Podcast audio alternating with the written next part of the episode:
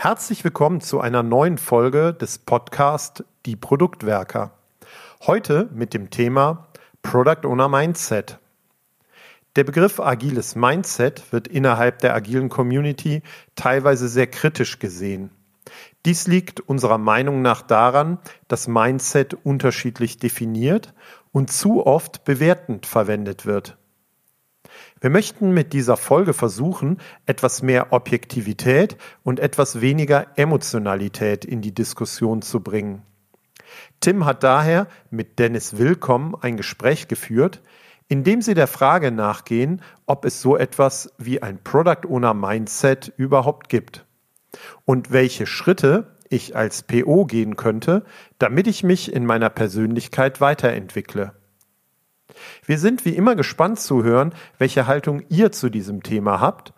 Aber zunächst wünschen wir euch viel Spaß und neue Erkenntnisse beim Anhören dieser Episode.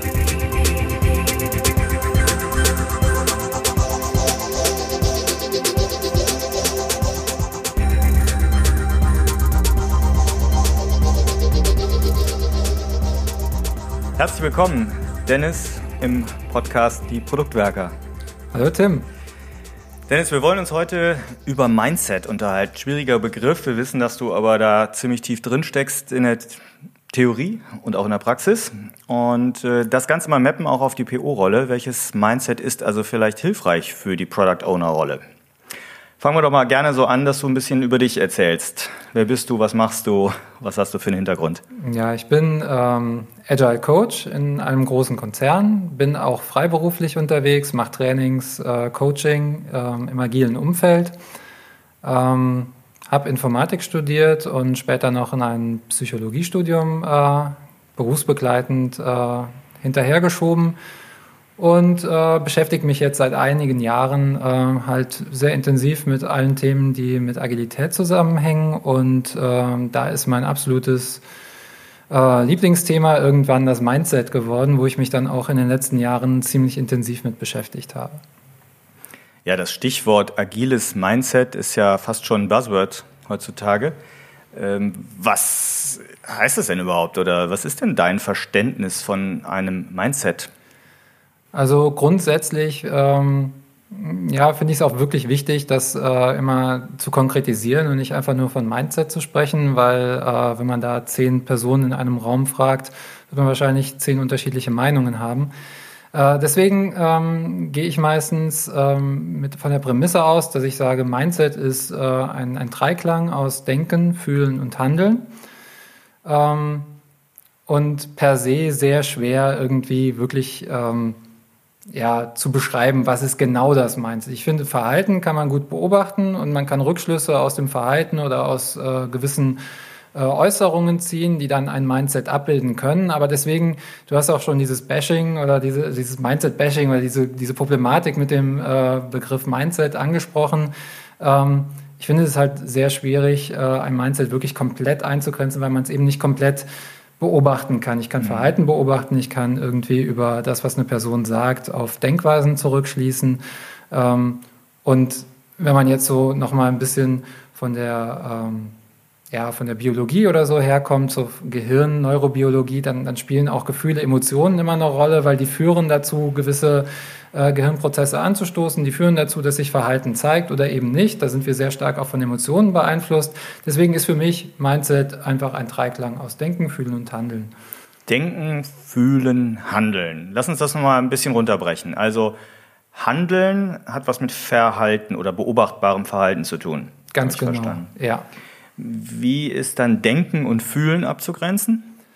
Denken ist das, was ich wirklich äh, rational tue. Also das, wo ich mir Gedanken drüber mache, das, was, äh, was ich ähm, in Worten mitteile, das ist, äh, wie ich zu meinen Lösungen komme, meine, meine Denkprozesse. Und äh, fühlen ist eher so das, was eher evolutionsbedingt in dem älteren Teil unseres Gehirns passiert. Also ähm, ohne da ins Detail gehen zu wollen, die erste Einschätzung von Eindrücken, die übers limbische System oder so kommen, die eben schon äh, gewisse Prozesse in Gang setzen. Und wenn man da sich ein bisschen tiefer mit beschäftigt, äh, dann sieht man halt auch, dass wir selbst heute äh, immer noch mit einer oder evolutionär bedingt äh, sehr stark beeinflusst sind durch äh, Prozesse im älteren Teilen unseres Gehirns, die uns sehr stark beeinflussen, ohne dass wir es halt vielleicht bewusst mitbekommen. Und die spielen natürlich auch eine Rolle da, wenn es darum geht, Verhalten zu zeigen oder Veränderungsbereitschaft irgendwie, ähm, gerade im agilen Umfeld, wo man viel mit Veränderungen konfrontiert ist. Ähm, also da, da spielt immer noch die Evolution und äh, die Biologie äh, eine gewisse Rolle. Und das vereinfacht gesagt bezeichne ich das so als das, das Fühlen, also die Gefühle, die da mit reinspielen. Das heißt, wenn ich dich richtig verstehe, ich kann mich anders verhalten, als ich es fühle und nochmal, als ich es denke. Also kann das sein, nehmen wir mal an, ich habe ja auch eine lange Historie als sehr klassischer Projektmanager mal hinter mir gehabt. Und als ich dann irgendwann in diese agile Welt reinkam, habe ich vielleicht schneller äh, gelernt, so zu denken, als so zu fühlen. Kann man das so unterscheiden? Oder? Äh, das kann durchaus so sein, ja. Also in vielen Fällen äh, würde ich das so sehen, dass man tatsächlich äh, Verhalten zeigen kann, auch Dinge denken kann und sich trotzdem vielleicht auch unwohl damit fühlt. Also es, man hat immer eher so eine Art Bauchgefühl, sag ich mal, das mir eine gewisse Einschätzung gibt. Und äh, bei einem gewissen Reifegrad äh, kann ich schon äh, Verhalten zeigen, obwohl mein Bauchgefühl vielleicht sagt, ich fühle mich nicht so ganz wohl damit. Ähm, das ist vielleicht eine reife Sache, also Frage der Reife. Spiele ich dann Agilität wie ein Schauspieler? Das kann sein, muss aber nicht sein. Also da glaube ich, ähm, also es kann so sein. Also wenn ich, äh, wir sind schon ziemlich tief drin jetzt im Thema, aber wenn ich mir zum Beispiel vorstelle, ähm, es gibt ein gewisses Verhalten, das ich agil bezeichnen würde. Und ähm, jemand zeigt genau dieses Verhalten, weil es ihn zum Beispiel weiterbringt in seinem Karriereweg, aber eigentlich denkt er, das ist der größte Quatsch. Dann ist das, was ich beobachten kann, ist das Verhalten, das er zeigt. Und wenn er sich gut verkauft und die richtigen Sachen, die richtigen Sätze an den richtigen Stellen einwirft, dann äh, glaube ich auch von dem, was er von sich gibt, dass er halt diese agile Denkweise hat. Aber tief im Inneren ist er vielleicht der Meinung, das passt dazu gar nicht. Das heißt, ähm, es ist ein agiles Verhalten, es ist äh, vielleicht auch agiles Denken, aber für mich fehlt eben dieser emotionale Teil, um zu sagen, es wäre auch wirklich ein agiles Mindset. Und das stellt uns halt vor die nächste Frage, braucht man halt oder gibt es sowas wie ein agiles Mindset, brauche ich das wirklich überall, weil äh, für ein Unternehmen, für eine Organisation kann dieses Verhalten halt trotzdem sehr zielführend sein, mhm. für den entsprechenden Kontext, wo es gezeigt wird. Ja, genau, du sprichst das schon an. Der, der Begriff agiles Mindset ist in vielerlei Munde und auch, ähm, ja, ich würde sagen, oftmals falsch benutzt. Du sagtest, es gibt unterschiedliche Definitionen, aber was ich halt auch häufig sehe, ist, dass dann davon gesprochen wird, wir müssen das Mindset von den Kolleginnen und Kollegen anpassen. Da läuft es vielen Menschen schon den Rücken runter. Ähm, kann man den Mindset verändern, jetzt mal so platt gefragt?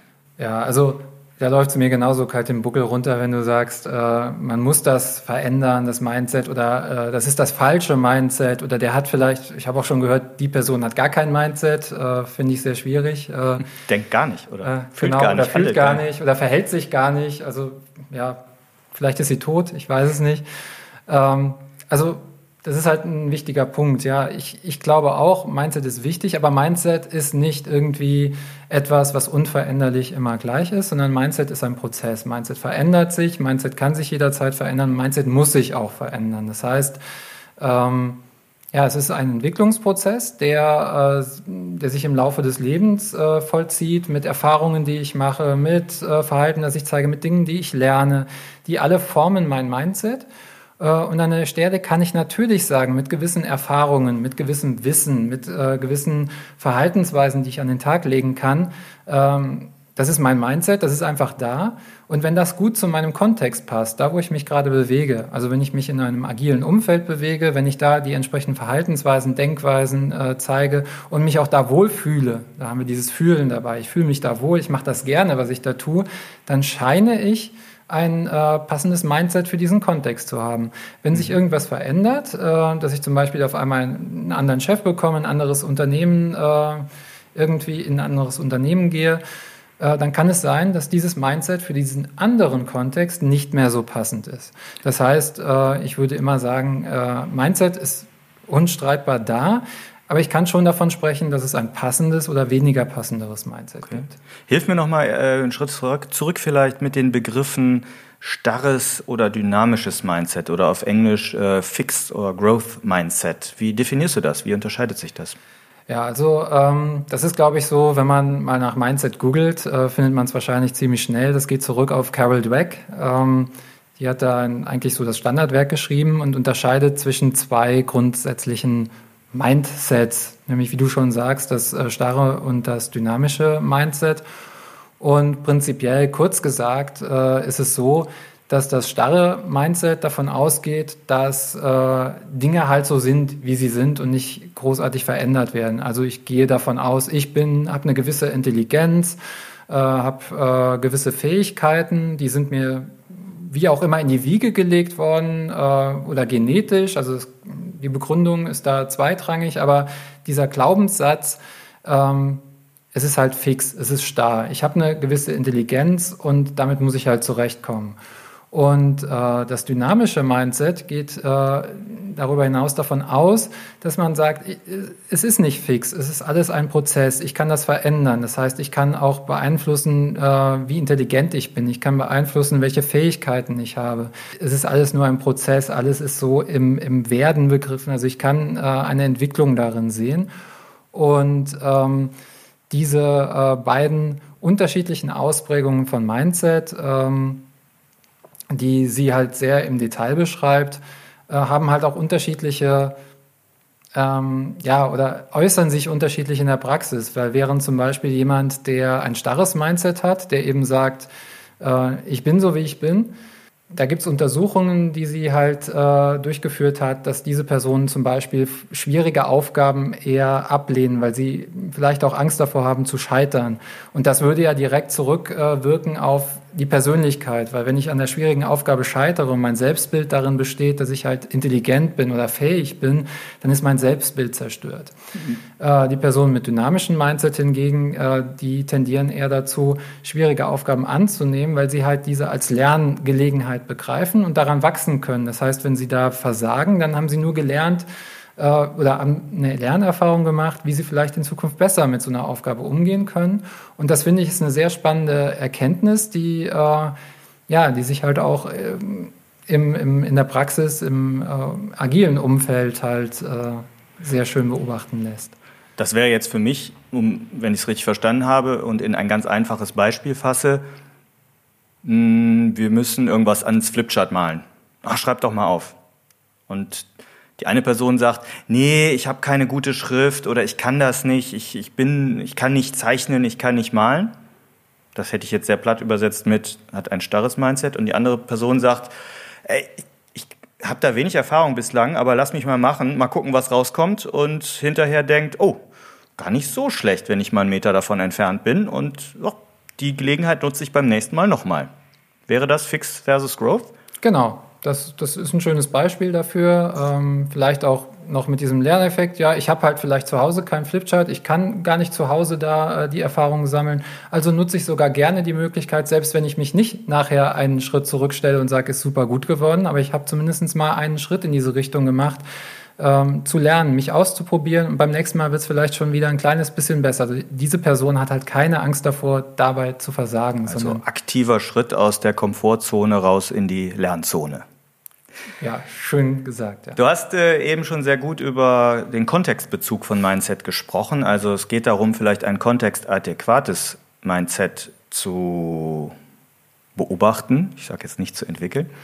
Ähm, kommen wir mal hier auf den Kontext Product Owner zu sprechen und dann zu der entsprechenden Frage, gibt es denn ein Product Owner Mindset? Also wenn es ein agiles Mindset gibt, nehmen wir das mal so, gibt es dann für dich auch ein Product Owner Mindset?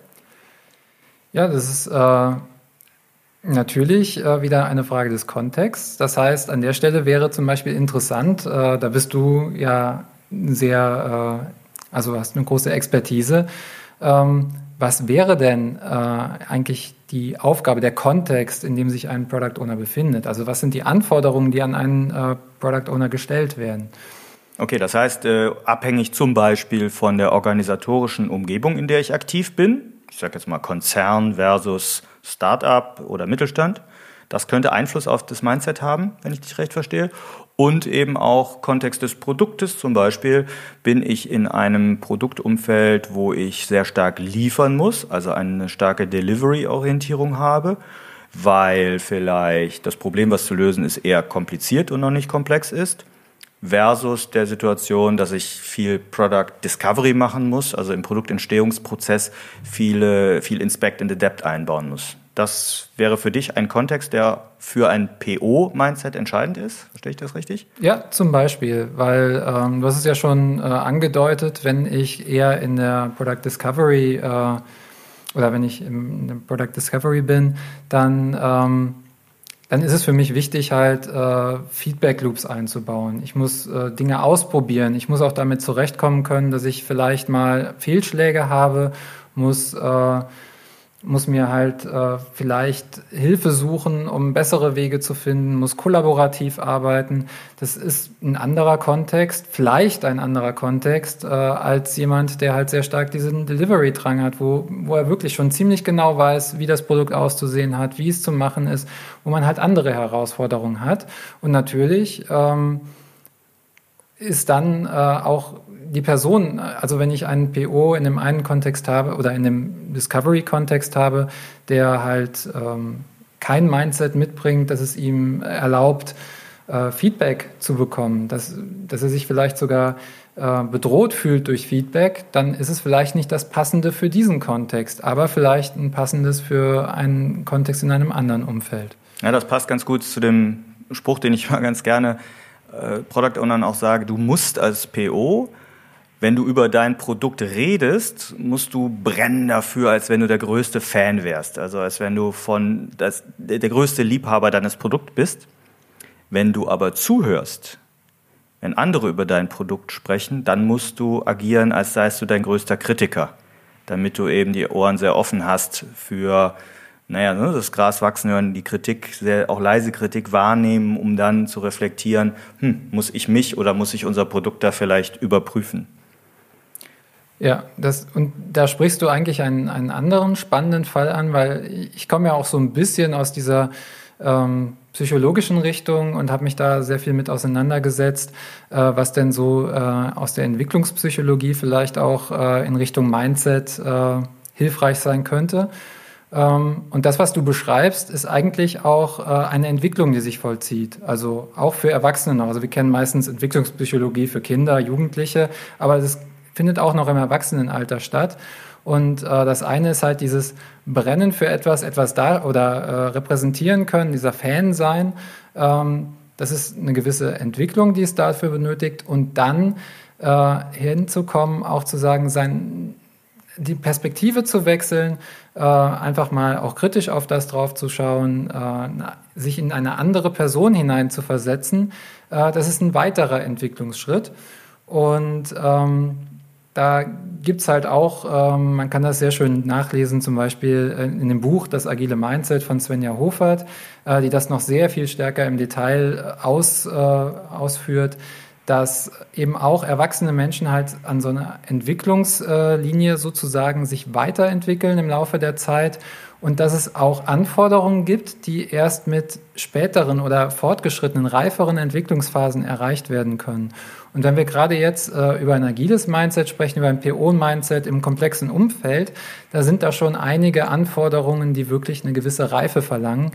Ähm, weshalb man auch da sagen kann, ja, es, es gibt zum einen unterschiedliche Kontexte, die ein unterschiedliches Mindset erfordern, zum anderen aber auch eine Art äh, Entwicklungsaufgabe für dieses Mindset, was äh, eben auch sehr stark, das kann man auch wieder auf dieses dynamische Mindset zurückführen, das uns eben helfen kann, das Mindset dafür zu entwickeln, um eher an diesen komplexen Aufgaben äh, arbeiten zu können, dafür ge gerüstet zu sein. Lass uns nochmal gerne in diese Entwicklungsstufen reingehen oder in die Persönlichkeitsentwicklungsstufen. Ich kann mich entsinnen, einen Vortrag letztes Jahr auf einer Konferenz von dir gehört zu haben über diese, ich glaube, acht Entwicklungsstufen oder vielleicht gibt es auch neun, war glaube ich die Diskussion. Ja, es gibt neun bis zehn. Neun bis zehn, oh Gott, danke. Man, ja. äh, versuch das doch mal gerne zu skizzieren äh, oder mal krass gefragt, gibt es eine Mindeststufe, die man haben sollte als Product Owner?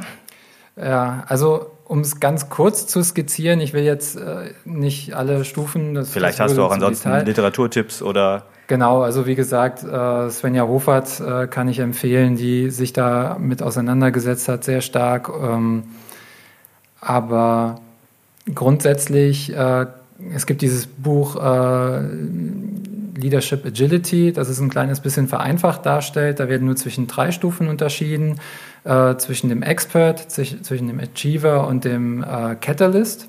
Das heißt, es ist so eine Entwicklungsreise, ähm, bei der man eben so ein bisschen, es gibt Führungskräfte oder ja, auch PO sehe ich auch als Führungsrolle im, im agilen Umfeld an der Stelle. Ähm, und da gibt es den Experten, der halt sehr viel Expertise in seinem Fachgebiet mitbringt, der ähm, eine klare Meinung hat, wie die Dinge zu sein haben, der aber auch noch so einem gewissen Schwarz-Weiß richtig Falsch-Denken anhängt.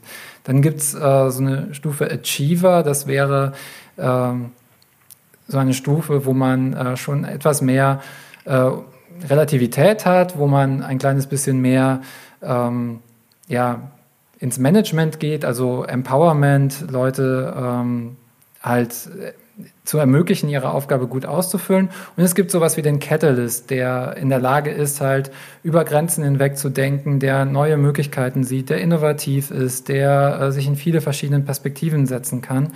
Und äh, es gibt da sehr spannende ähm, Erkenntnisse, dass eben ähm, diese, diese Entwicklungsstufen abwärtskompatibel sind. Das heißt, der Catalyst ist in der Lage, sich als Experte und als Achiever zu verhalten, in dem Kontext, wo es halt gerade sinnvoll ist ähm, ein Experte muss, der noch nicht diese Stufe des äh, Achiever oder Catalyst erreicht hat, der muss halt diese Entwicklungsreise noch gehen. Das ist also nichts Gutes, nichts Schlechtes und jede dieser drei äh, Modi, sage ich mal, hat seine Berechtigung in einem gewissen Kontext, aber es ist ein, ein, ein Entwicklungsverlauf. Das heißt, äh, man geht in dieser Richtung. Heißt, heißt das dann konkret in einem komplexen Produktumfeld für ein innovatives Produkt, wo ich viel Inspect and Adapt machen muss, also viel Agilitätsbedarf habe, muss ich da schon äh, als Product Owner am besten auf dieser Stufe des Catalysts sein? Es hat natürlich Vorteile und ich, man kann es nicht verallgemeinern, aber prinzipiell ähm, es wäre gut wahrscheinlich. Also man kann es vergleichen so ein bisschen mit, äh, mit Kopfrechnen. Also äh, vielleicht brauche ich nur das kleine Einmaleins, also die Zahlen von 1 bis 100. In dem Kontext jetzt. In dem Kontext, ja. Aber ähm, wenn ich die Zahlen bis 1000 kann und auch das große Einmaleins beherrsche, werde ich wahrscheinlich auch das kleine Einmaleins aus dem FF können und viel besser als jemand, der vielleicht gerade das kleine Einmaleins gelernt hat. Trotzdem wird sich der mit dem kleinen Einmaleins äh, eben auch in dem Umfeld noch äh, zurechtfinden. Aber man hat halt einfach, je weiter oder je reifer diese Entwicklung fortgeschritten ist, desto größer ist äh, der Handlungsspielraum, der mir zur Verfügung steht. Über Kontexte hinweg Über Kontexte zu hinweg. funktionieren, in Anführungsstrichen. Ne? Genau. Okay, also das heißt, in einem konkreten Kontext, in dem ich vielleicht auch Erfahrung gemacht habe als Experte, kann oder, oder Achiever, kann ich mich äh, in der Product Owner Rolle gut bewegen? Wechselt, ändert sich aber der Kontext oder wechsle ich den Kontext, kann das sozusagen zurückschlagen oder kann das nicht mehr ausreichend sein? Auf der anderen Seite, wenn ich auf so einer Catalyst-Ebene bin, habe ich mehr Flexibilität, auch kontextübergreifend zu agieren. Oder Kontext zwischen verschiedenen Kontexten. Ja, vereinfacht. Korrigiere mich gerne. Nein, vereinfacht äh, könnte man das schon so sagen. Ähm, wie gesagt, ich, ich tue mich immer schwer damit, so äh, Aussagen zu treffen, die, äh, die sehr starr auch wiederkommen. Also es ist auch, auch ein Verlauf, es, ist, äh, es gibt da auch kein richtig und kein falsch und es gibt, äh, ich weiß, dass es immer problematisch ist, von diesen Stufenmodellen zu sprechen, weil viele Leute sich sehr schwer damit tun ähm, und es immer so eine Art ähm, ja, das ist besser oder das ist schlechter mhm. darstellt. Ja? Deswegen tue ich mich da ein bisschen schwer, weil es durchaus sein kann, ähm, dass auch jemand, der eben noch nicht auf dieser Catalyst-Stufe ist oder der da erst sehr, äh, sehr un also gerade reinwächst, ja, es ist also ein, Wachstumsprozess und auch innerhalb dieser Stufen kann ich mich ständig weiterentwickeln. Auch über Jahre. Ne? Auch über Jahre, genau. Das, ein, das, kostet auch viel Zeit und ähm, da einfach klar zu machen, das soll nicht, äh, das sind die besseren und das sind die schlechteren, sondern es ist einfach eine Reise, auf die man sich begibt, äh, die aber zeigt, je weiter ich auf dieser Reise gekommen bin, also je mehr Orte ich auf der Welt kenne, desto mehr Erfahrung habe ich gesammelt. Und diese Erfahrung kann ich in unterschiedlichen ähm, Aufgaben auch einbringen. Und das heißt nicht, nur weil ich äh, noch nicht in Australien war, zum Beispiel, äh, dass ich deswegen ein schlechterer Mensch bin als du, wenn du schon da warst, sondern äh, du hast einfach Erfahrungen, die du da schon nutzen kannst, die, die mir vielleicht nicht zur Verfügung stehen. Das hat nichts mit gut oder schlecht zu tun, sondern einfach, dann ist der Handlungsspielraum vielleicht ein bisschen größer bei demjenigen, der das schon erreicht hat. Gut, wir wollen mit unserem Podcast ja gerne auch äh, Product Ownern oder auch überhaupt Produktmenschen Impulse geben, um ja, auch, ja, vielleicht Effekte in ihrer eigenen Weiterentwicklung anzustoßen. Deshalb an der Stelle mal so ein bisschen die äh, na, halb ernst gemeinte Frage, wie kann man denn diesen Mindset-Muskel trainieren? Ja, das haben wir ja schon an gewissen Stellen gerade so ein bisschen angedeutet. Also eine Sache, die ich auf jeden Fall äh, machen kann, ist immer wieder äh, diese Rolle zu wechseln, du hast es so schön genannt, vom Fan zum Kritiker zu werden. Das heißt, das wirklich ganz bewusst und sehr häufig zu tun, weil damit trainiere ich halt, dass ich andere Perspektiven einnehmen kann. Das Ganze vielleicht auch mal auszuweiten. Es gibt diese Walt Disney Methode oder wo ich mich in verschiedene Bereiche setze und das vielleicht auch noch mit weiteren Perspektiven, Stakeholder-Perspektiven halt äh, anzupassen. Das heißt, einfach mal damit zu spielen und zu trainieren, unterschiedlichste Perspektiven äh, nicht nur auf mein Produkt, sondern vielleicht auch auf mein Team, auf mein Umfeld, auch auf mich selber einzunehmen. Ähm, das wäre schon zum Beispiel eine Kraftübung für äh, unseren Mindset-Muskel. Ähm, eine andere Sache könnte zum Beispiel sein, äh, stärker auf den situativen Kontext zu schauen. Also immer mal zu schauen, warum funktioniert das gerade in dem Kontext? Wie würde das aussehen, wenn sich der Kontext verändert? Welche Rolle spielt der Kontext? Ist das, was ich hier mache, in einem anderen Kontext genauso gut? Also viel stärker auf diesen Kontext zu schauen. Wie kann ich das irgendwie gut reflektieren? Hast du da einen Tipp? Also wie kann ich mich so zurücknehmen und ich hänge ja drin in diesem Kontext. Ich bin ja so ein bisschen betriebsblind vielleicht auch. Na gut, das ist ähm, an der Stelle ist natürlich der Austausch immer eine, eine wichtige Geschichte. Also auch ähm, zum Beispiel mal ein Gespräch mit einem Coach oder mit einem erfahrenen Kollegen suchen. Einfach eine andere Perspektive. Also alles, was mir hilft, über den Tellerrand irgendwie hinauszuschauen. Und da würde mir als erstes halt eben einfallen, irgendwie alle Angebote von Coaching, Peer Coaching auch äh, Communities of Practice von Product Ownern zum Beispiel, die aus unterschiedlichen Perspektiven drauf, äh, drauf schauen. Aber vielleicht auch da, du hast es schon schön gesagt, wenn ich in einem System drin bin, fällt es mir immer schwer, auch so ein bisschen drüber hinauszuschauen. Das heißt, auch mal nach draußen zu gehen, äh, mir andere Bereiche anzuschauen, mit Product Ownern äh, aus anderen Unternehmen vielleicht auch mal mich zu vernetzen und einfach mal da so ein bisschen Ping-Pong zu spielen äh, und einfach von die Perspektive der Leute halt auch zu nutzen. Und das trainiert mich auch selber. Das trainiert diesen Muskel und dann fällt es mit der Zeit ein bisschen einfacher, auch die eigenen äh, Rahmenbedingungen so ein bisschen überspringen zu können und äh, andere Ansichten zu bekommen. Ja, cool. Also wir sind der Frage nachgegangen, welches Mindset ist hilfreich für die PO-Rolle. Ähm, haben erstmal ein bisschen definiert, was heißt denn das überhaupt, haben gemerkt, okay, es kommt oft sehr stark auf den Kontext an. Und äh, das heißt, eine absolut eindeutige Antwort kann es da gar nicht geben, sondern man muss selber reflektieren, ähm, wo stehe ich, in welchem Kontext hänge ich, was kann hier helfen. Äh, und um sich zu reflektieren, hilft es eben, sich mit anderen auszutauschen, haben wir festgehalten.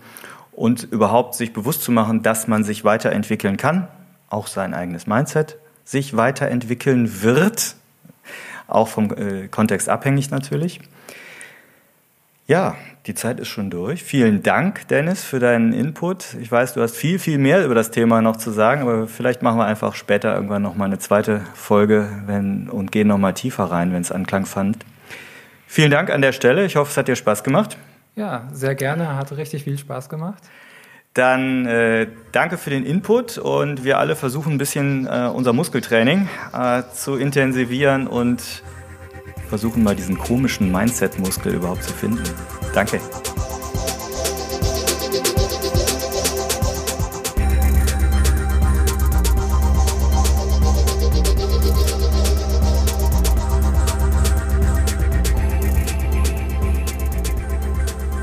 Wir freuen uns über euer Feedback zu dieser und anderen Folgen. Ihr findet uns im Netz unter produktwerker.de oder bei Twitter unter dem Namen Produktwerker.